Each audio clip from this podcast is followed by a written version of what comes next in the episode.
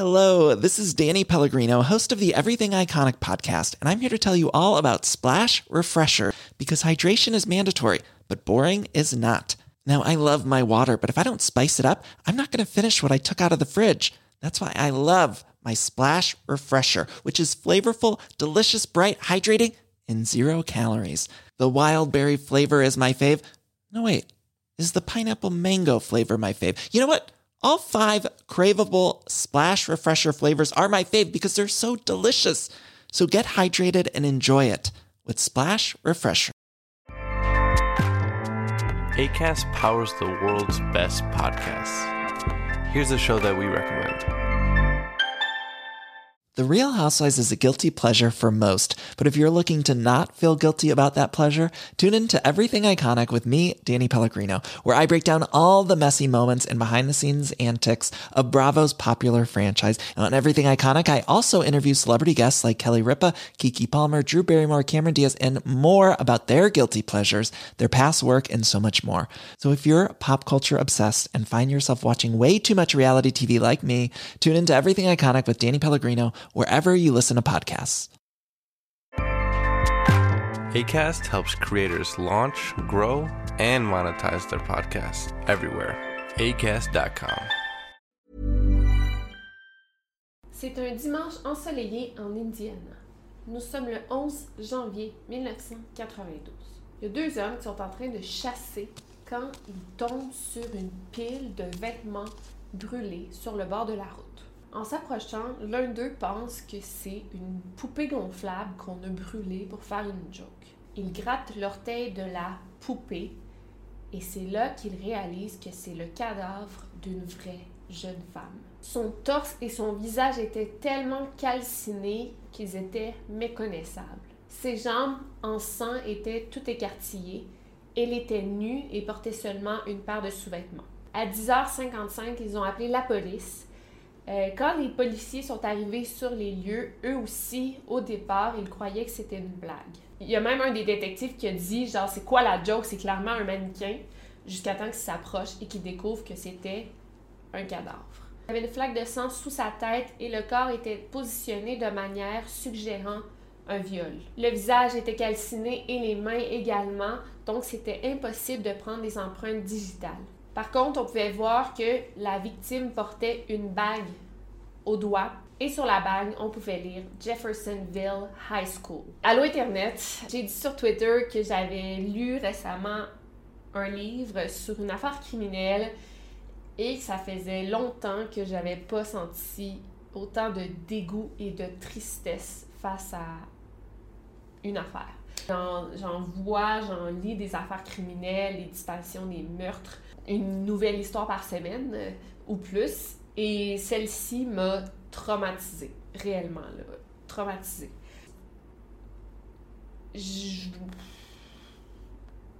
Faut être fait, faut être fait fort là, pour vraiment passer à travers cette vidéo. Fait que je vous avertis, c'est mon trigger warning. Trigger warning pour tout. Trigger warning de tout. Sang, viol,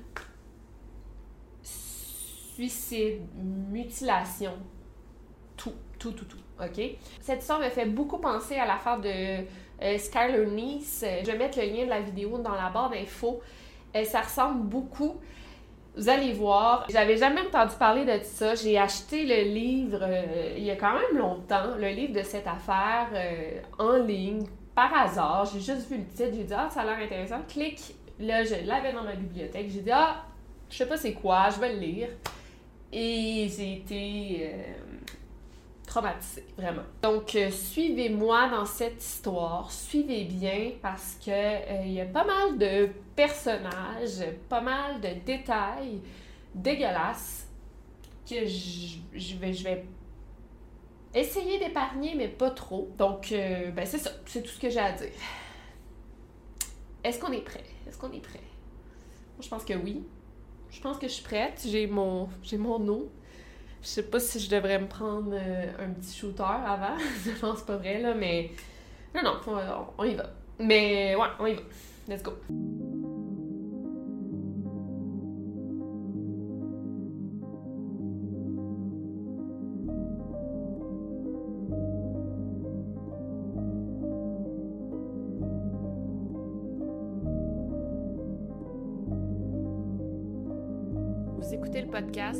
Over and Out. Shenda Scherer venait tout juste de déménager dans la ville de New Albany en été 1991. C'est une jeune adolescente de 12 ans. Fait qu'on peut même pas dire que c'est une adolescente, c'est une enfant, parce que l'adolescence commence à 13 ans, selon teen euh, en anglais, selon euh, teenager, 13, bon. Fait qu'on, c'est une enfant, c'est une préadolescente, bon. Euh, c'est comme les autres enfants, préadolescentes de son âge. Ses parents sont divorcés, ils ont la garde partagée, ça va assez bien de ce côté-là. sa mère la garde la semaine et son père les fins de semaine.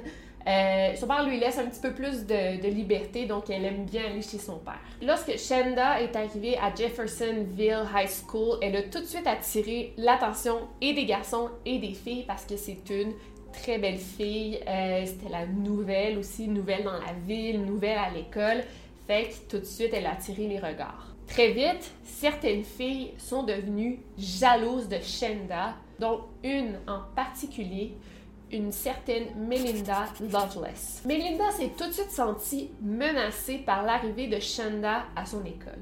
Melinda, c'est une jeune adolescente également qui est en couple avec une autre adolescente de son âge nommée Amanda Heverin. La relation entre Melinda et Amanda est pas très saine. Melinda est très obsédée par Amanda. Je pense pas que ça soit réciproque de la manière que j'ai lu les faits sur la relation, mais c'est Melinda est très obsédée par Amanda. Et Amanda, quand elle a vu Shanda arriver à l'école, on pouvait voir qu'elle était intéressée par Shanda, elle la regardait beaucoup, elle essayait de lui parler et tout. Et Melinda, elle l'a remarqué. Tout de suite, elle est devenue jalouse, comme j'ai dit. Elle s'est sentie menacée, fait qu'elle a commencé à rire de Shanda en l'appelant Ugly Girl, donc la fille laide. Elle s'est mise à rire de ses cheveux, de son accoutrement, de ses vêtements. À un moment, euh, Shenda s'est comme disputée avec un, garçon à l'école. Et Amanda, la petite amie de Melinda, est comme intervenue pour défendre Shenda. Ce qui fait que Amanda et Shenda se sont ramassés en retenue pendant une semaine. Une retenue qu'elle devait rester après l'école pour faire des tâches, laver les tables, bon. Donc Amanda était contente parce qu'elle pouvait enfin se rapprocher de Shanda qui l'intéressait, malgré le fait qu'elle était en couple. Amanda était en couple. Là, c'est mêlant, là. Je vous l'ai dit, les noms sont mélangeants. Donc, bien sûr, ça, c'était extrêmement fâchant pour Melinda. Là, elle était super jalouse. Donc, qu'est-ce que Melinda, elle a fait?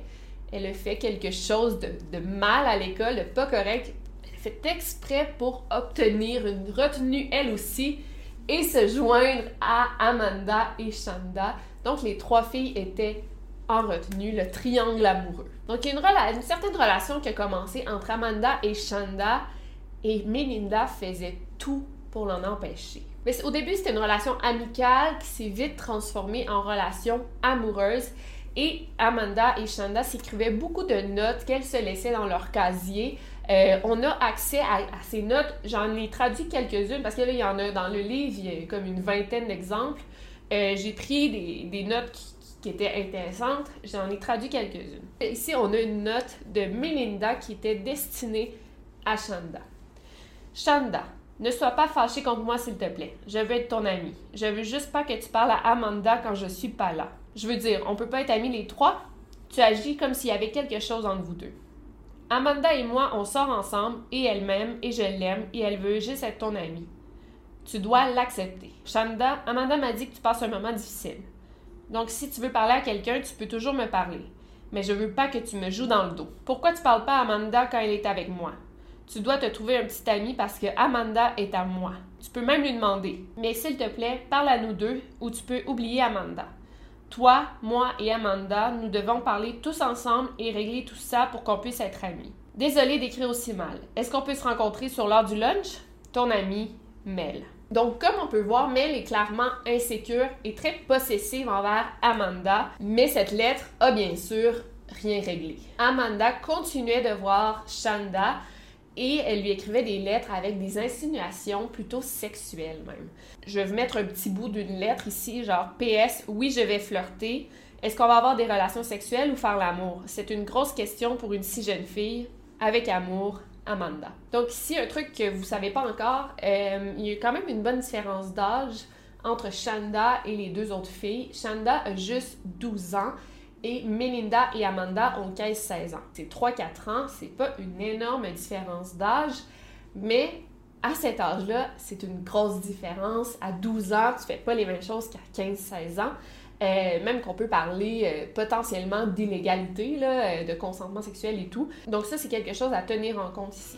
Her family feels that you molested their daughter. Well, I mean, you can't molest somebody when she came to me first. I, I never came to Shanda like that. Shanda locked me in her bathroom and made the first move on me. Did you think that because she was only 12 that it wasn't a good idea? I mean, she was seeing boys older than me, so obviously, I mean, she knows what she was getting into. Donc, à un moment, Shanda et Amanda sont allés à une danse ensemble et ça, ça l'a vraiment frustré Melinda qui commençait à devenir de plus en plus anxieuse face à sa relation. Et en plus de ça, selon Melinda, euh, Shanda commençait à la copier, à vouloir l'imiter, à imiter son style vestimentaire. Parce que Melinda, apparemment, qu'elle s'habillait comme Madonna, genre à cette époque-là, Madonna, elle avait un style, en tout cas. Melinda s'habillait comme ça.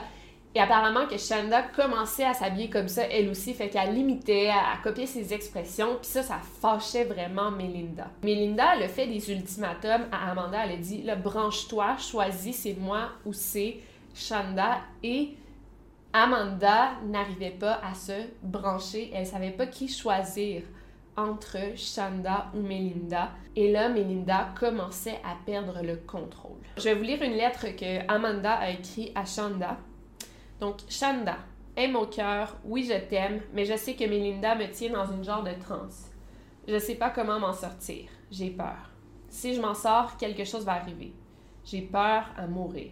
Je t'aime, Amanda. Donc, je pense qu'avant de continuer, euh, je vais tout de suite vous présenter le personnage de Melinda, parce que c'est vraiment de là que tout, tout part, Melinda. C'est un peu le cerveau de l'opération. Donc, Melinda Loveless, elle vient vraiment d'une famille comment on peut dire, twisted. Juste dans le livre que j'ai lu, que je vais vous mettre en référence, euh, il y a comme 5-6 chapitres juste dédiés à sa famille et surtout à son père. Et je peux pas vous parler de cette affaire-là sans vous parler euh, de la famille de Melinda qui, qui ses et et ça va vraiment influencer son parcours. Melinda a deux sœurs plus vieilles. Euh, le père de Melinda, Larry Loveless, c'est un ancien soldat qui a fait la guerre au Vietnam. Et à son retour de la guerre, il aimait se vanter qu'il a tué beaucoup de monde au Vietnam. Il a tué des hommes, des femmes et même des enfants. Puis lui, ça dérange pas de le dire haut et fort. La mère de Melinda, c'est une femme au foyer. C'est elle qui s'occupait le plus des enfants. Larry, je sais pas comment dire ça, c'est... Euh, ben c'est vraiment un monstre. Ben premièrement, ben il trompe sa femme avec différentes femmes, mais c'est pas pour ça que je dis ça, c'est pas pour ça que c'est un monstre, vous allez voir. C'est vraiment un pervers. Euh, il force sa femme Margie à participer à des orgies, même si elle veut pas. Il la force à le faire. Il était super violent avec Margie. Il la battait constamment, même qu'une fois, elle a dû être hospitalisée à cause de son mari, tellement qu'il l'a battue. Et même à ça, bon, elle avait le syndrome de la femme battue, elle restait avec lui.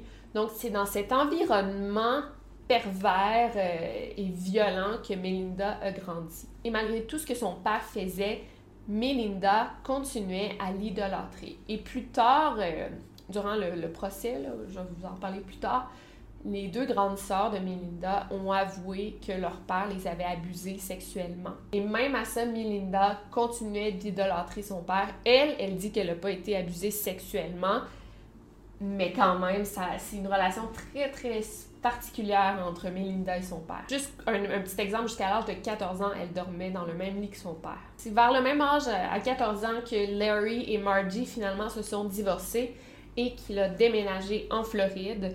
Euh, ce qui a été extrêmement difficile pour Melinda. Elle pleurait à chaque jour tellement son père lui manquait. Larry lui écrivait à chaque jour, euh, lui envoyait des photos de lui et elle mettait les photos de son père à côté de son lit, ce qui l'aidait un peu avec sa dépression. Mais six mois après le divorce, Larry a rencontré une nouvelle femme avec qui il s'est marié et il a comme arrêté d'écrire à, sa fille. Et là, euh, Melinda est vraiment sombrée dans une profonde dépression et elle sentait comme que son père euh, l'avait remplacé un peu. c'est comme si, ouais, c'est comme si sa nouvelle femme avait pris sa place, puis ça, elle pouvait pas l'accepter. Melinda commençait à sortir avec plein de gars différents, avoir beaucoup, beaucoup de relations sexuelles non protégées, c'était pas du tout safe. Elle avait 14 ans, là, était encore assez jeune, et c'est là, à cet âge-là, qu'elle a rencontré euh, Amanda Havrin, et ça l'a un peu sorti, ça l'a quand même sorti de sa dépression, puis auprès de Amanda, pour la première fois, elle se sentait bien. Amanda est vraiment mignonne, elle s'habille assez masculin, tellement que les gens qui la rencontrent pour la première fois vont dire Ah, genre, c'est un petit garçon. Quand Melinda a présenté Amanda à sa mère, Margie a dit Ah, c'est qui le petit garçon avec qui tu es? Jusqu'à temps qu'elle dise Ah, mais non, c'est une fille. Genre, elle s'est rendue compte après que c'était une fille. Et Margie accepte totalement que Melinda soit lesbienne parce que les trois filles Loveless sont lesbiennes. La relation entre Melinda et Amanda, bon, c'est sûr que c'est pas super sain. Et à cet âge-là, tu sais, les relations, c'est toujours un peu tumultueux, là, mais la relation entre Amanda et Melinda est totalement toxique. Les filles sont jalouses, possessives, se disputent toujours. Ça va pas bien. Euh, souvent, ils vont se réunir dans, le cimetière et Melinda va juste pleurer sur l'épaule d'Amanda. Le 4 mars 1991, Margie reconduisait sa fille à l'école et elle a remarqué qu'elle avait comme une sucette dans le cou. Et c'est là que Melinda a avoué à sa mère qu'elle était lesbienne. Et en après-midi, dans la cafétéria, Melinda comme explosé. Elle s'est mise à crier qu'elle voulait euh, s'enlever la vie, euh, qu'elle voulait plus vivre, que ça, elle avait trop de pression. Elle a avoué à toute l'école qu'elle était lesbienne, donc c'était très difficile. Et quelques semaines plus tard, Melinda a été retrouvée euh, pendue et elle avait essayé de s'enlever la vie, bon, comme ça, et avec, en prenant des, vitamines B12, là, je sais pas si ça fonctionne, en tout cas. Elle a été amenée tout de suite dans un centre pour euh, personnes avec des problèmes euh, psychiatriques. Et après quelques semaines, on l'a diagnostiquée avec une dépression sévère et un trouble dissociatif de l'identité. Elle avait des gros, gros problèmes émotionnels. À l'âge de 15 ans, elle mouillait encore son lit. Elle regardait des cartoons pour enfants. Bon, ça, je pense pas que ça la dérange, là, mais en tout cas, bref. Et elle jouait avec des poupées. Fait que, on peut voir qu'elle avait... Elle agissait encore comme une enfant, mais 15 ans, tu sais, t'approches de l'âge adulte, quand même. Sexuellement, elle était très avancée. Elle avait des relations sexuelles comme une adulte, mais elle avait le comportement d'une enfant de 9 ans. Donc maintenant que vous connaissez bien Melinda, on va retourner au triangle amoureux. On est maintenant en octobre 1991.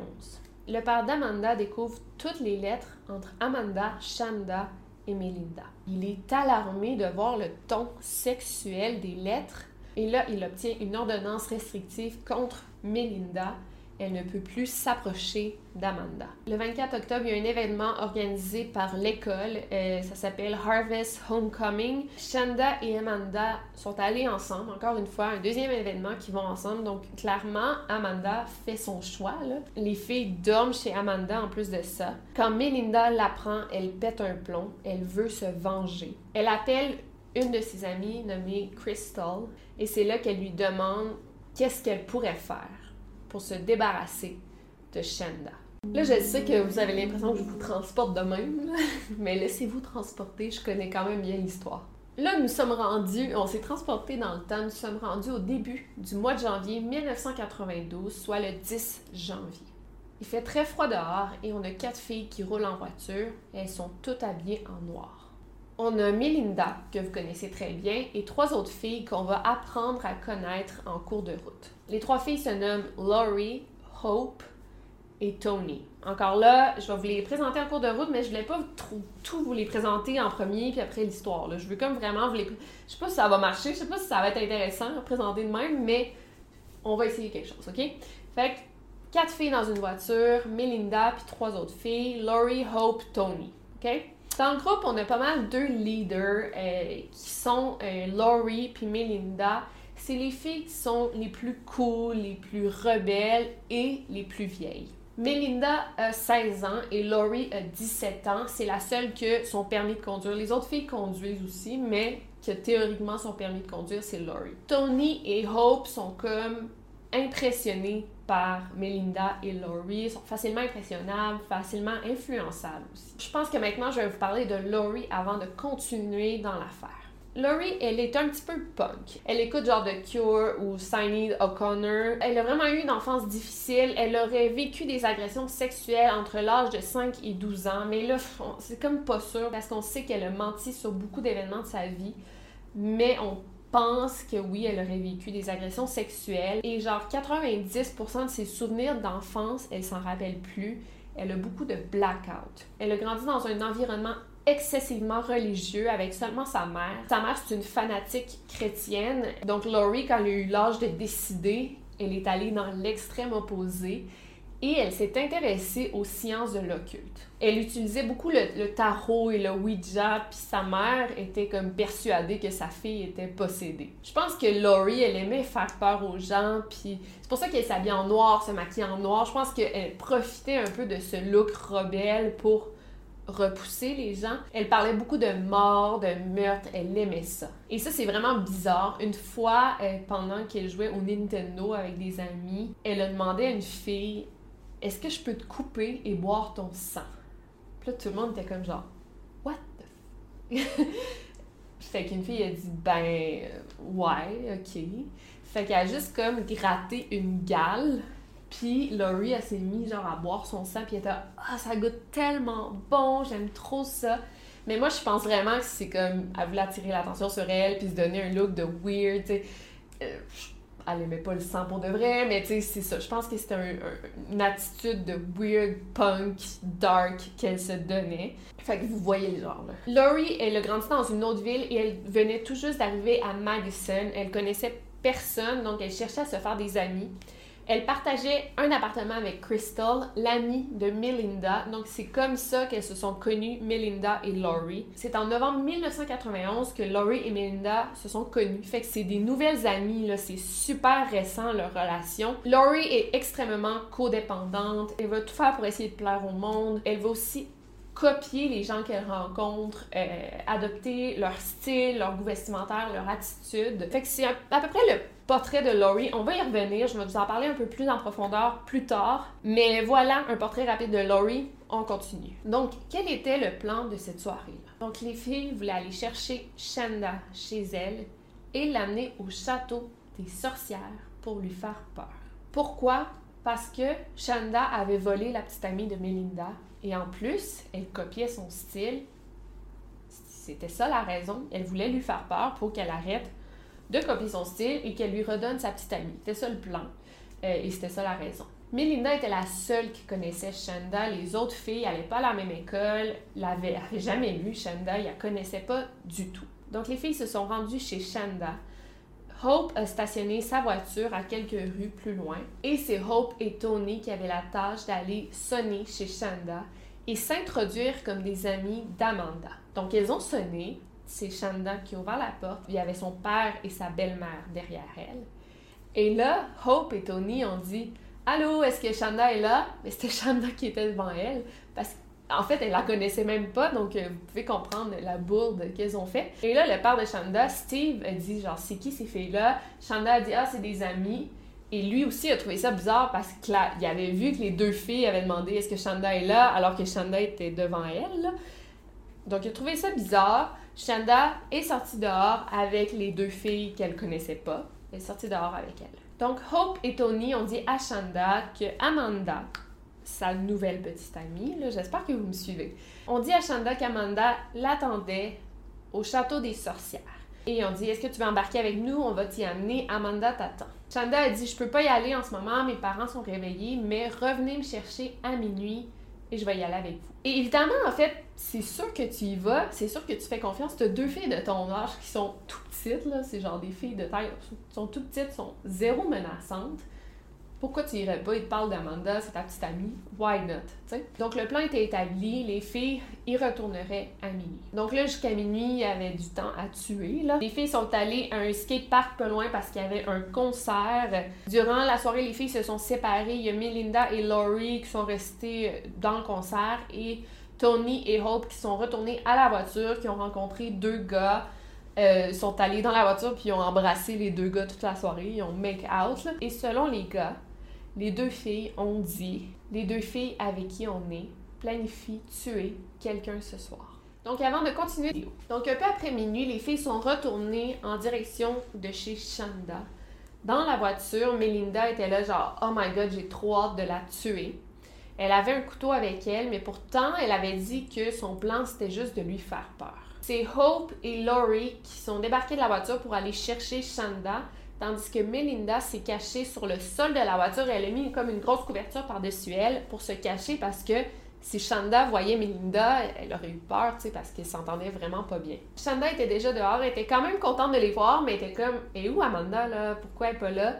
Puis Hope, là, tout de suite rassurée, était là. Ah, elle nous attend au château des sorcières, inquiète-toi pas. Le château des sorcières, c'est un endroit mythique. Tous les, gens euh, du village connaissent ça. C'est comme un, un amas de pierres, une genre de cabane en pierre. Et la légende dit qu'à l'époque, il y avait neuf sorcières qui contrôlaient la ville et que ce château aurait été détruit par les gens de la ville dans le but de tuer les sorcières. Shanda n'était pas sûre d'y aller parce qu'elle connaissait comme aucune des filles devant elle, mais Hope, qui est super gentille, euh, elle l'a convaincue de les suivre. Shanda est embarquée dans la voiture, elle était assise entre Hope et Tony. Euh, elle était quand même inquiète. Hope lui a demandé Hey, est-ce que tu connais Melinda Shanda a répondu que oui. Hope, elle a ensuite demandé Savais-tu que Melinda et Amanda s'étaient laissées, il y avait cassé? Et Shanda a répondu que oui, euh, elle savait parce que Amanda et elle sortaient ensemble depuis quatre mois. Et c'est là que Melinda est sortie de sa cachette, elle a pris son couteau, elle l'a placé sous la gorge de Shanda, elle était là surprise, tu t'attendais pas à me voir. Elle lui tirait les cheveux, puis genre avec le couteau comme ça. Chanda s'est mise à pleurer, elle a supplié Melinda de pas lui faire du mal, mais Melinda était déjà en mode genre bully, puis était comme shut up bitch, genre il y a de quoi là que c'est détonné en elle. Tout le long du trajet jusqu'au château des sorcières, Melinda avait le, couteau là, vraiment planté profond dans la gorge de Chanda qui pouvait pas bouger en arrivant, les filles sont sorties de la voiture et Laurie et Melinda ont amené Shanda dans une, sorte de donjon dans le château. Hope et Tony étaient à l'arrière et genre elles, illuminaient euh, le trajet. À l'intérieur, Laurie et Melinda ont attaché les poignets et les chevilles de Shanda. Hope aidait en tenant le, couteau euh, sous la gorge de Shanda elle lui a enlevé sa montre de Mickey Mouse et ses bagues. La montre faisait du bruit, les filles se sont mis à, rire de Shanda à cause de sa montre. Et soudainement, il y a eu comme six voitures qui sont passées sur la route l'une après l'autre, puis bon, c'était peut-être toutes des gens qui se connaissaient, des amis. Mais là, les filles se sont mises à avoir peur, elles se sont dit, parce que le château, c'est quand même une propriété privée. Fait qu'elles se sont dit, et si on se fait attraper, on va être dans la merde. Fait que les filles ont eu peur. Elles ont alors décidé d'aller ailleurs pour poursuivre. Et à tout moment, elles auraient pu libérer Shanda. Parce que le but de ce plan, c'était de faire peur à Shanda. je pense qu'à ce moment-là, avec attacher les, poignets, avec le couteau, avec tout ça, je pense que Shanda avait eu peur. Je pense que le plan était réussi. Fait qu'elles auraient vraiment pu la libérer, mais elles ne l'ont pas fait. Les filles ont rembarqué dans la voiture. La voiture n'avait presque plus d'essence, fait qu'il fallait qu'elles arrêtent de mettre de l'essence. Elles ne trouvaient pas de station-service. Shanda a dit Ah, moi j'en connais une près de chez mon père. J'imagine qu'elle voulait être proche de chez elle pour peut-être essayer de s'évader ou demander à l'aide. Bon, fait que dans la voiture, elle donnait les directions pour se rendre à la station-service. Rendue à la station d'essence, euh, Laurie a caché Shanda sous une couverture. Après avoir mis du gaz dans la voiture, les filles ont conduit environ une heure pour se rendre jusqu'à l'endroit où elles voulaient aller. C'était Laurie qui était au volant de la voiture. Et là, c'est vraiment bizarre. Elle mettait de la grosse musique punk rock. Elle s'est mise à agir vraiment étrangement et même qu'elle faisait peur à ses amis. Laurie s'est mise à crier au volant de la voiture et ensuite à pleurer et à rire hystériquement. Et c'est étrange parce que Laurie a normalement comme aucune émotion. Elle est très froide, très genre sourit pas. Et bon, fait que ça, c'était bizarre un peu. Shanda, elle, elle pleurait en silence, elle avait très peur. Et Melinda lui disait Calme-toi, Shanda, genre, je, vais pas te faire de mal, je veux juste te parler. En sortant de la voiture, Tony a pris Shanda dans ses bras. Elle l'a pris dans ses bras comme ça, puis elle a dit Je suis désolée. Shanda, leur... Ah, ça me fait tellement de la peine. Shanda a dit genre, s'il te plaît, dis-leur qu'elle qu'elle me laisse partir. Tony a regardé Melinda et dit genre, let's go, là, on, va reconduire Shanda chez elle. Tu sais, ça, ça a assez duré. Melinda a dit Step onto the legendary clay courts of Roland Garros, where the world's best players battle it out at the French Open for a chance to win a Grand Slam title. Tennis Channel Plus is your place to watch. Stream every court from your phone or smart TV live in HD. See the action unfold as legends fight for glory and new rivalries emerge. Daily live coverage begins Monday, May 20th, with match replays on demand so you never miss a moment. From the first serve to the final point, Roland Garros promises unforgettable moments and new chapters in tennis history. Stream now with Tennis Channel Plus to be there when it happens. Hello, this is Danny Pellegrino, host of the Everything Iconic podcast, and I'm here to tell you all about Splash Refresher because hydration is mandatory, but boring is not. Now, I love my water, but if I don't spice it up, I'm not going to finish what I took out of the fridge. That's why I love my Splash Refresher, which is flavorful, delicious, bright, hydrating, and zero calories. The wild berry flavor is my fave. No, wait, is the pineapple mango flavor my fave? You know what? All five craveable Splash Refresher flavors are my fave because they're so delicious. So get hydrated and enjoy it with Splash Refresher. Shut up. Puis Tony elle-même a eu peur. C'est là que Hope et Tony sont allés dans la voiture pour attendre parce que ils ont dit moi nous on veut pas faire partie de ça. Ils se sont comme séparés de leurs amis, mais ils n'ont pas voulu les confronter, mais sont allés attendre dans la voiture. Avant de continuer, je vais vous parler un peu de Tony Lawrence. Euh, Tony, c'est la meilleure amie de Hope. Euh, c'est vraiment comme des sœurs. À l'école, Tony est dans la moyenne. Elle ne participe pas trop en classe, mais elle a des bonnes notes. Par contre, elle est excessivement gâtée par ses parents. Euh, on l'appelle la una prima donna. Là. Par exemple, elle vit genre juste à quelques rues de l'école. Et au lieu de marcher, elle pourrait très bien marcher pour aller à l'école. Non, sa mère va toujours la porter et la chercher à chaque jour. Hope et Tony, c'est considéré comme des bonnes petites filles. Euh, ils font du bénévolat dans un centre de personnes âgées. Elles sont super appréciées par les personnes âgées. C'est vraiment des bonnes filles. C'est ça qui est bizarre. Tony aime lire, dessiner, écrire de la poésie, mais c'est quand on, regarde un peu son passé qu'on peut comprendre ce qui est arrivé. À l'âge de 12 ans, Tony a été violée par un garçon. Ses parents l'ont découvert en lisant une lettre qu'elle avait écrite à une de ses amies et ils l'ont confrontée et là, elle a avoué qu'elle avait été violée. Et malheureusement, c'était comme trop tard, fait qu'ils n'ont pas pu porter plainte contre le garçon. Et après l'événement, à l'école, elle se faisait traiter de salope, puis euh, elle a comme une mauvaise réputation parce qu'elle s'est fait violer, c'est le monde à l'envers. Tony est très secrète, souvent triste. Elle a vu une thérapeute pendant quelques temps, mais elle a décidé d'arrêter d'y aller. Donc, comme pouvez voir, ça n'excuse rien. Vraiment, vraiment, vraiment rien. Mais chacune des filles ont un problème. Chacune des filles souffre de dépression. Ils- n'ont pas l'aide qu'ils ont besoin. Ils ne reçoivent pas le traitement nécessaire. Puis je pense pas ça excuse rien. Parce qu'il y a beaucoup d'adolescents qui souffrent de problèmes de santé mentale et ça finit pas comme ça le finit. Mais chacune des quatre filles, c'est des, filles qui ont des gros problèmes. Donc Laurie et Melinda ont ordonné à Shanda de se déshabiller. Euh, Hope et Tony écoutaient de la musique très forte dans la voiture pour pas entendre ce qui se passait dehors, mais elles ne pouvaient pas s'empêcher de regarder. Et c'est vraiment là que les horreurs ont commencé. Laurie tenait les bras de Shanda comme ça dans le dos pendant que Melinda commençait à lui donner des coups de poing dans le ventre. Shanda pouvait pas respirer, elle suppliait Melinda d'arrêter parce qu'elle disait Je suis asthmatique, je peux plus respirer, mais Melinda continuait. Ensuite, elle a pris la tête de Shanda comme ça et elle lui donnait des coups de genoux dans le visage. Shanda s'est mise à saigner de la bouche énormément. Peut-être qu'elle s'était mordu la langue, peut-être qu'elle a perdu une dent, je sais pas.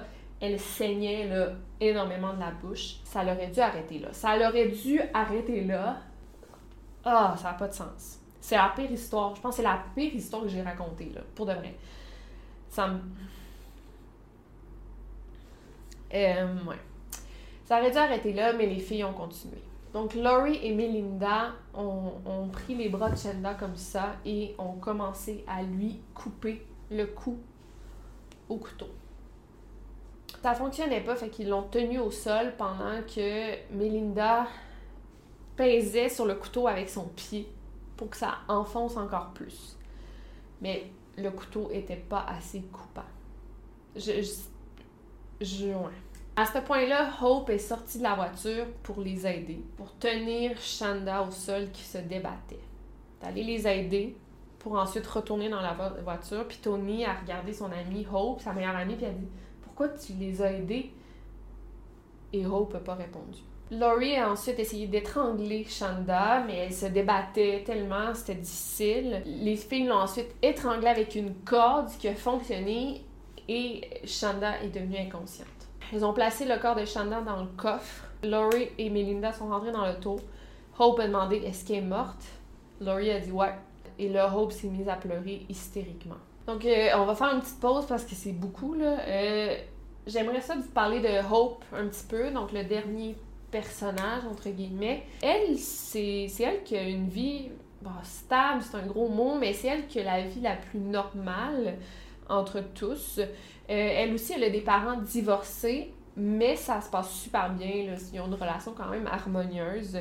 Euh, à l'école aussi, ça va bien, elle a des bonnes notes, elle est dans la moyenne. Je crois que c'est vraiment Hope qui relie tout le monde ensemble. C'est la meilleure amie de Tony.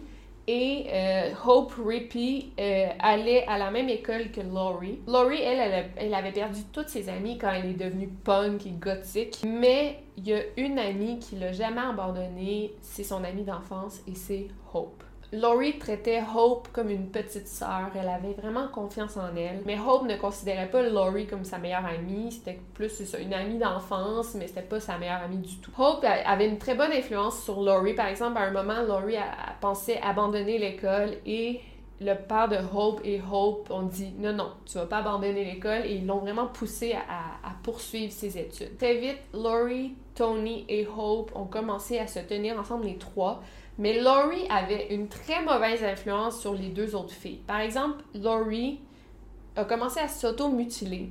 Fait que les deux autres filles ont commencé à faire pareil. Les filles, c'était vraiment bizarre, tu elles faisaient ça en classe, mettons, avec du papier, là, elles se coupaient le bout des doigts avec du papier. Elles amenaient même des lames de rasoir en classe et se coupaient, mais tu sais, des petites coupures qui guérissaient genre 2-3 jours, mais quand même, c'est vraiment intense. À l'école, il était comme un groupe de 5-6 filles qui s'auto-mutilaient ensemble. Donc là, vous avez le portrait des quatre filles. Je l'ai fait assez rapidement. On va continuer. Donc, on a Shanda qui est morte dans le coffre et Hope qui conduit en pleurant hystériquement.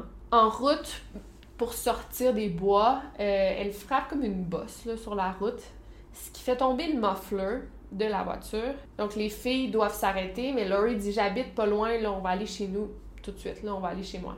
Donc les filles s'arrêtent chez Laurie, elles montent dans la chambre de Laurie un peu sous choc. Elles ont comme un 2 litres de Pepsi qu'elles boivent et se passent le Pepsi sans parler. Hope et Tony sont fatiguées, elles veulent juste dormir, elles veulent pas vraiment parler. Mais là, tout à coup, le chien de Laurie se met à aboyer dehors.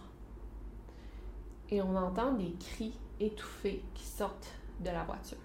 Laurie regarde les autres filles et dit Je m'en charge. Elle va prendre un couteau dans la cuisine et sort dehors. Elle réapparaît quelques minutes plus tard avec du sang partout sur les mains et les cris de Shanda avaient cessé. Vers 2h30 du matin, Laurie a suggéré que les filles partent, il disait ça, country cruising. Je pense c'est faire se balader en voiture dans les petites routes de campagne. Mais Tony et Hope étaient fatigués. Là, non, non, nous on veut dormir. Fait que euh, Melinda et Laurie sont allées ensemble. Premièrement, les filles sont allées à l'endroit où la ville brûle les ordures, donc les vidanges, et elles ont décidé de brûler les vêtements euh, de Shanda à cet endroit. Et ensuite, les filles se sont arrêtées sur la route pour décider de ce qu'elles feraient du corps de Shanda. Quand soudainement, se sont mis à entendre encore une fois des cris provenant du coffre les filles ont dit OK, on va rester réveillées toute la nuit, elle va bien finir par mourir, celle-là. On va, on va faire de la route toute la nuit, là. On va se promener toute la nuit, elle va mourir. Elles ont conduit toute la nuit sur des petites routes isolées. Une fois sur la route, elles se sont encore mises à entendre des cris provenant du coffre. Laurie a dit Ah, je vais aller la faire taire. Les filles se sont rangées sur le bord de la route. Laurie est allée ouvrir le coffre. Melinda, elle regardait juste comme dans le rétroviseur qu'est-ce qui se passait. Elle voyait juste comme Laurie donnait des coups et elle entendait Shanda crier. Finalement, elle a entendu un bruit sourd. Elle a vu Laurie fermer le coffre et elle est revenue s'asseoir. Une fois dans l'auto, Laurie était super excitée, puis elle était comme Ah, genre, t'aurais dû le sentir. Puis là, elle avait comme un outil entre les mains. C'était un outil pour changer des pneus, là, une affaire comme ça. Puis là, elle dit Ah, c'était tellement cool, j'ai genre senti sa tête s'affaisser. Puis elle avait comme une barre de fer, là, puis elle était là, genre, sans là, sans là, ça va sentir, euh, je sais pas trop, là, le sang ou quelque chose Pas de sens. Donc les filles pensaient maintenant brûler le corps de Shanda, mais elles étaient même pas sûres qu'elle était morte. Donc elles sont retournées ouvrir le coffre. Et en l'ouvrant, elles ont vraiment fait le soin. En fait, elles ont ouvert le coffre et là, Shanda, c'est comme assis comme ça. Elle avait les yeux retournés. On dirait un film d'horreur, ça n'a pas de sens. Et là, elle a dit genre, maman, je comprends pas, on dirait un film d'horreur, ça n'a pas, ça pas de bon sens. Elle était couverte de sang. On voyait même plus le blond de ses cheveux, c'était tout rouge. Et là, les filles ont genre crié puis ont refermé le coffre. Après ça, Shanda ne pouvait plus parler, elle faisait juste gémir de douleur. Sur la route, Shanda continuait de donner des coups dans le coffre, mais elle ne criait plus.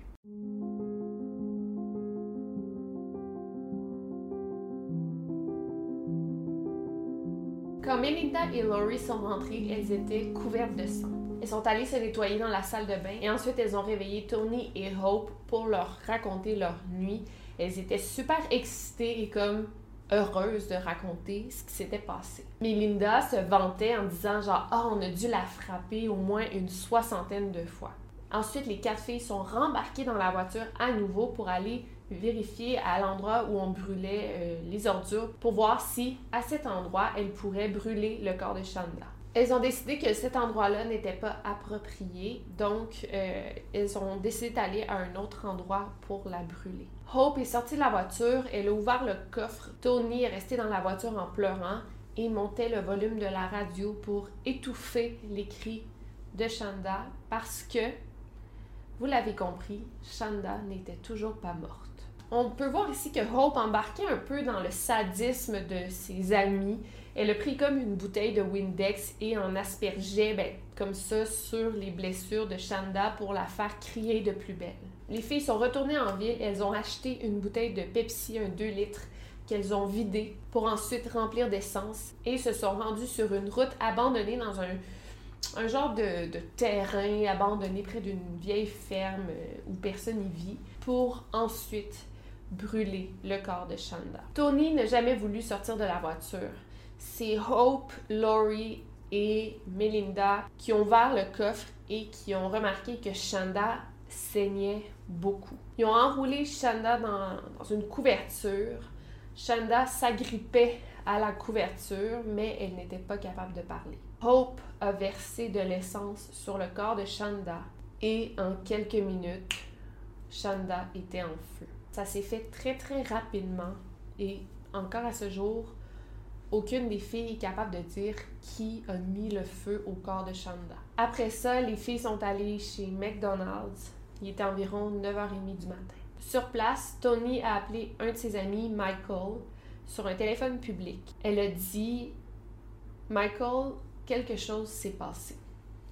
Donc, il a demandé Qu'est-ce qui est arrivé? Est-ce que vous avez fait un, un accident? Qu'est-ce qui s'est passé? Et là, elle a dit Non, elles ont tué quelqu'un.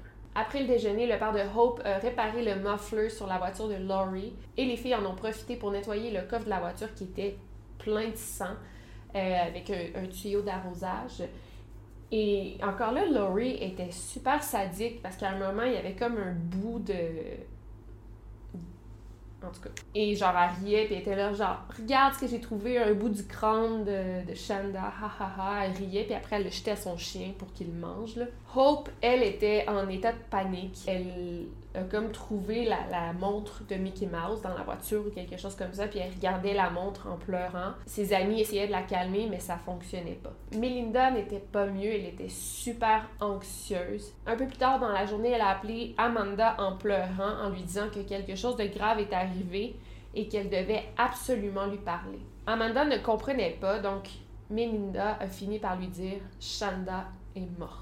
La même journée, euh, Crystal et Amanda sont allées chez Melinda et c'est là que Laurie et Melinda lui ont tout raconté en détail. Ça a pris plusieurs heures. Laurie était comme un robot. Elle ne pleurait pas. Melinda, elle, elle a pleuré tout le long. Elle pleurait et demandait à Amanda de la prendre dans ses bras, de la rassurer ce qu'elle faisait. Amanda sentait que c'était pas vrai, donc elle prenait Melinda dans ses bras, elle disait Ah, c'est pas de ta faute, c'est correct. Mais tu sais, elle, dans sa tête, Shanda était pas morte. Tout ce que Melinda lui racontait, c'était faux. Jusqu'à temps que Melinda lui montre le coffre plein de sang encore et qu'elle lui montre une chaussette ensanglantée, une chaussette qui appartenait à Shanda. quand elle a vu ça, Amanda est allée vomir sur le côté de la maison. Pendant ce temps-là, Steve Scherer, le père de Shanda, il s'est mis à appeler toutes les amies de Shanda dans l'espoir de trouver sa fille, mais personne ne savait où elle était. C'est le 11 janvier, vers 13h, qu'il a reporté sa fille comme disparue, sans savoir qu'elle était déjà morte, mais surtout sans savoir qu'elle avait déjà été retrouvée. Donc, on va revenir au début, début. Donc, les enquêteurs retrouvent le corps d'une jeune femme complètement brûlée. La scène de crime est sécurisée, analysée. Heureusement, les meurtriers ont laissé quelques indices derrière eux, soit des traces de pneus, une trace de chaussure et une bouteille de liqueur complètement fondue. En étudiant le corps, on peut tout de suite déterminer qu'il appartient à une jeune femme dans la vingtaine ou plus jeune. À 20 ans cette journée-là, un garçon se présente au poste de police pour euh, rapporter une discussion qu'il a entendue au quai cette journée-là, au bowling, là, je sais pas comment vous dites ça dans votre pays, mais au quai cette journée-là. Il y avait quelques filles qui se vantaient d'avoir été témoins de meurtre. Donc là, on, on vient de retrouver le corps d'une jeune fille. La même journée, il y a un gars qui dit qu'il a entendu une conversation troublante. Les policiers commencent à fouiller, commencent à faire des recherches. Et ils n'ont même pas le temps vraiment d'approfondir que au même moment, il y a une jeune fille qui arrive au poste de police. Elle est en pleurs et elle est accompagnée de ses La jeune fille s'appelle Tony Lawrence. Elle s'assoit avec les policiers. Elle dit qu'elle a été témoin d'un meurtre et que la victime a seulement 13 ans et qu'elle s'appelle Shanda Scherer.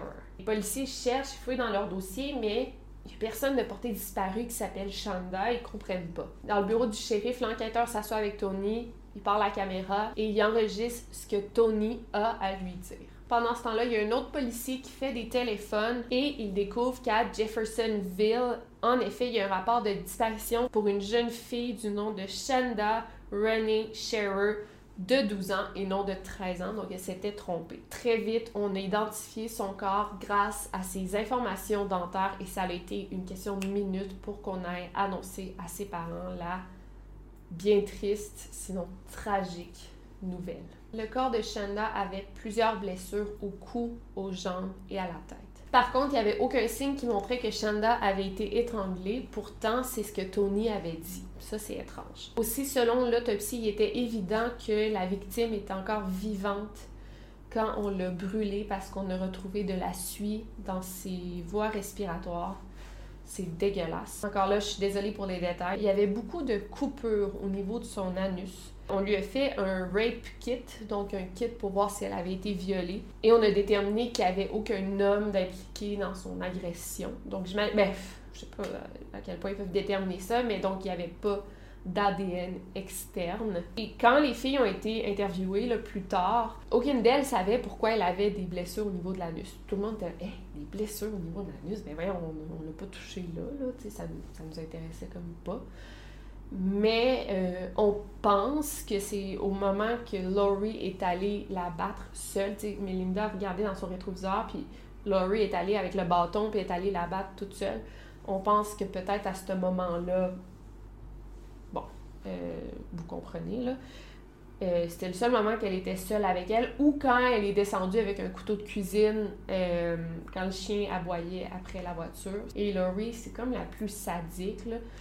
Euh, mais Laurie l'a jamais avoué. C'est la même journée, à 2h30 du matin, que la police s'est présentée chez Melinda.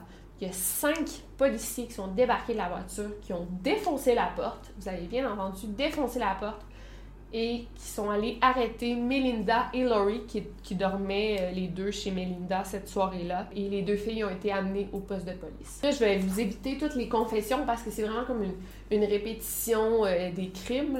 J'ai comme fait un, gros résumé, mais le livre, il y a beaucoup, beaucoup de détails. Après avoir parlé aux quatre filles et avoir recueilli les témoignages, il y a eu l'audience euh, préliminaire et on a déterminé que Melinda et Laurie allaient être jugées comme des adultes, euh, mais euh, Tony et Hope, qui avaient seulement 15 ans au moment des faits, étaient un petit peu plus jeunes. Les deux, comme elles n'avaient pas vraiment participé au meurtre autant que Laurie et Melinda, ben elle serait jugée en cours juvénile. Donc les peines sont moins graves, euh, elles vont pas en prison comme les adultes, c'est deux choses différentes. On a fait une évaluation psychiatrique à chacune d'elles et l'évaluation psychiatrique de Laurie est super intéressante. Euh, je vais entrer en détail dans celle-ci parce que vraiment, j'ai trouvé ça super intéressant de lire ça. Puis je pense que ça va vous intéresser vous aussi. Laurie disait qu'elle vivait des hallucinations et qu'elle entendait des voix. Euh, elle disait aussi qu'elle voyait des gens, des morts et des vampires qui entraient à l'intérieur d'elle. Ça, elle disait ça pendant qu'elle était en prison, durant l'évaluation. Euh, elle disait ça. C'est intéressant quand même. Fait que on a dit, bon, c'est sûr qu'on va lui faire une évaluation parce que peut-être qu'elle va pouvoir plaider la folie, évidemment. Euh, donc, le thérapeute a noté quatre observations super importantes. La première, les yeux de Laurie ne changeaient pas de position quand elle se rappelait d'événements du passé, de la réalité ou de fantaisie. Donc, c'était clairement un signe qu'elle mentait. Euh, donc, quand quelqu'un raconte une histoire, une histoire du passé ou du présent, tu sais, quand tu, racontes une, anecdote, ben, tu, peux bouger les yeux, mais elle, elle fixait puis elle contrôlait ses yeux, son regard et sa bouche. Donc ça, c'était un signe qu'elle mentait. Ensuite, quand on demandait à Laurie de reproduire l'une de ses personnalités, parce que Laurie, elle disait qu'elle souffrait du syndrome de personnalité multiple. Donc, elle disait qu'il y avait plusieurs personnalités qui prenaient possession d'elle. Donc, quand on lui demandait de choisir une personnalité, elle choisissait Diana. Et là, genre, elle baissait les yeux, puis elle faisait comme si elle méditait. Elle changeait vraiment de personnalité, là. Puis elle changeait comme tout son visage. Et là, quand elle revenait comme à elle-même, elle faisait genre...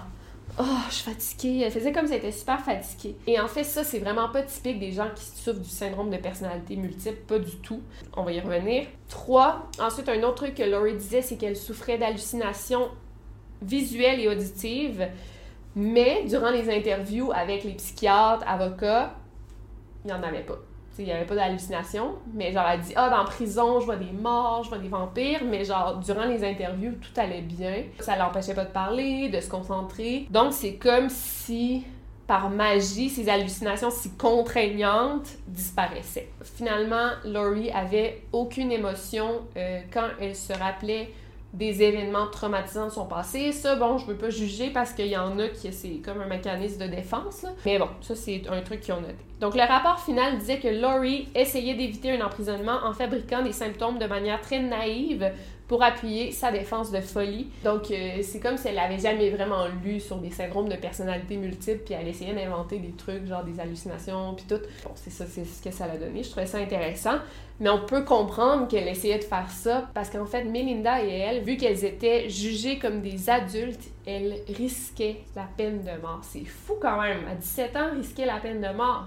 Mais avec le meurtre qu'elles ont fait, je comprends. Pendant ce temps-là, les policiers continuaient leur enquête et depuis le début, Tony avait dit qu'elle avait pas participé du tout. En fait, que oui, elle avait participé, la maison des sorcières, elle était là, mais elle avait dit qu'au moment où les filles avaient brûlé le corps, Tony, elle était à la maison, elle était pas là du tout. Mais plusieurs témoins ont confirmé la présence de Tony et Hope au McDonald's à 9h30, fait que ça voulait dire que les deux filles étaient bien présentes au moment de euh, l'incendie ou au moment que les filles ont brûlé le corps. Donc, ça les implique carrément dans le meurtre parce que Shanda est morte brûlée. Fait il était comme complice, même si c'est pas Tony qui l'a brûlé, elle était là au moment des faits et elle n'a pas parlé, elle n'a rien empêché. Donc, le 16 mars, on a changé les charges contre Tony et Hope qui, maintenant, elles seraient elles aussi jugées comme des adultes et risqueraient aussi la peine de mort. Donc là, on passe à la dernière partie rapidement, à celle du procès. C'est assez compliqué tout ça parce que on a affaire à quatre avocats différents, vu que c'est quatre filles. Les quatre filles vont avoir des procès différents dans des villes différentes pour pas que euh, ça affecte, chaque procès affecte le procès de l'autre. C'est quatre défenses différentes aussi. Par exemple, le 20 avril, le procureur a accepté de laisser tomber six charges contre Tony, incluant celle de meurtre et incendie volontaire à condition qu'elle se soumette au polygraphe, ce qu'elle a fait. Et en fait, juste un aspect du procès, c'est quand même fou parce que pour les habitants de Madison, euh, le meurtre de Shanda, c'était même pas le plus choquant. le plus choquant, c'était de dealer avec l'aspect homosexuel du meurtre de Shanda. Tu sais, c'est un petit village de l'Indiana au début des années 90. La plupart des gens sont super inconfortables avec l'idée qu'un enfant de 12 ans ait des relations sexuelles pour commencer, là. Ait des relations sexuelles, qu'un adulte ait des relations sexuelles en dehors du mariage, c'est comme... Ait des relations sexuelles à l'âge de 12 ans, c'est super choquant. Fait en plus, ait des relations sexuelles lesbiennes, c'est comme un vrai scandale. Fait c'était comme un gros, gros scandale, cette affaire-là, pour la ville de Madison, en fait. Donc, le 21 septembre, Melinda et Laurie ont signé des plaidoyers de culpabilité pour la torture et le meurtre de Shanda Scherer en échange du retrait de la peine de mort. Euh, fait qu'ils ont plaidé coupable. Donc, ils ont dit, OK, oui, on est coupable, mais on a retiré la peine de mort. Laurie et Melinda ont été condamnés à 60 ans de prison, ce qui est quand même beaucoup. Et là, euh, c'est fou, genre, je savais même pas, ah, j'ai dû regarder sur Wikipédia pour avoir ces informations. Elles viennent tout juste de sortir de prison l'année passée. Laurie est sortie en 2018, là, ça vient, juste de sortir, imagine, elle a passé toute sa vie en prison. Ben là, pas toute sa vie, là, il reste, en tout cas, elle vient juste de sortir de prison. Et Melinda est sortie en 2019. C'est c'est vraiment fou. Hope, elle, elle a aussi été condamnée à 60 ans de prison, même si elle n'a pas autant participé au meurtre. C'est fou parce que en déterminant sa sentence, le juge a dit que Hope, elle aurait pu aider Shanda, puis elle a choisi de ne pas le faire. Il y a quand même, il y a quand même raison, je pense. Et au final, tu sais, c'est- Hope qui a versé l'essence sur Shanda. C'est pas elle qui a allumé l'allumette, il y a personne qui sait c'est qui qui a, allumé le feu, mais c'est Hope qui a versé l'essence. Donc euh, le juge a condamné à 60 ans de prison et euh, sont allés en appel. Le juge a réduit sa sentence à 35 ans et elle est sortie de prison en 2006. Et finalement, Tony, qui selon moi est la moins coupable, mais tu sais, bon. Mais tu sais, c'est quand même elle qui est allée en premier euh, au poste de police. Euh, je sais pas, je trouve c'est elle qui a pris Shanda dans ses bras, c'est elle qui a essayé de convaincre Melinda. Je sais, je sais pas, je trouve que c'est la moins pire des pires, tu sais. Bon, je sais pas à quel point. Euh, la moins coupable, whatever that means, elle a reçu une sentence maximale de 20 ans car elle a vraiment coopéré avec euh, la police et elle est sortie en 2000, donc elle a passé euh, 7 ans en prison. Donc voilà pour cette affaire horrible. On s'en est sorti. J'espère que je vous ai pas trop traumatisé. Vous me direz si pour vous aussi c'est l'histoire, c'est la pire histoire que vous avez entendue. Si c'est pas celle-ci, dites-moi c'est laquelle dans toutes mes vidéos qui vous a le plus traumatisé. Moi, je pense vraiment que c'est celle-ci. Vraiment, là, c'est rare que j'ai de la misère à passer à travers une vidéo, mais là, là... Fait que, sur ce, je vais aller me servir deux, deux coupes de vin. Je vais aller manger. J'ai-tu faim? ouais, je vais, je vais aller prendre un break. Puis, euh, ben là, je m'en vais à Québec. euh, là, au moment, je- au moment que vous regardez ça, je dois être en quarantaine à quelque part. Mais euh, dans mes prochaines vidéos, euh, je vais être au Québec pour quelques mois. Euh, j'ai des projets qui s'en viennent, puis je dois les faire au Québec. J'ai pas le choix. Fait que j'espère que. Bah, ça, j'espère rien, non. je suis fatiguée, là, ça paraît-il. Ah, j'ai aussi, je voulais vous dire, j'ai créé une page Facebook pour partager des fois des liens, des nouvelles. Euh, J'ai une page Facebook, des fois ça se partage mieux des liens sur une page Facebook. Fait que vous allez euh, vous abonner. Je vais être plus active éventuellement, là, pas tout de suite, mais vous allez voir, j'ai de quoi qui se trame là. Ok. Fait que n'oubliez pas de garder l'œil ouvert, puis euh, c'est ça. C'est ça que je fais, c'est ça que je fais, je perds, je perds mes moyens. Over and out. Bye!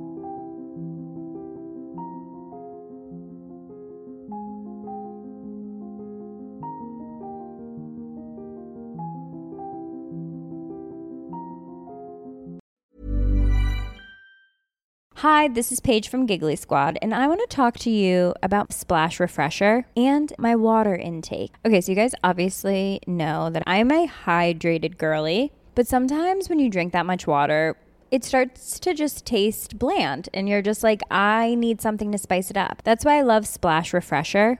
It has zero sugar, zero calories, and it's a splash of sweetness. And they come in five different flavors. They're so good wild berry, acai grape, pineapple mango, lemon, and mandarin orange. My favorite is the wild berry because I just I just love a berry. So if you're like me and you're drinking water all day, then try Splash Refresher. It's going to absolutely change your water game and it's good for you.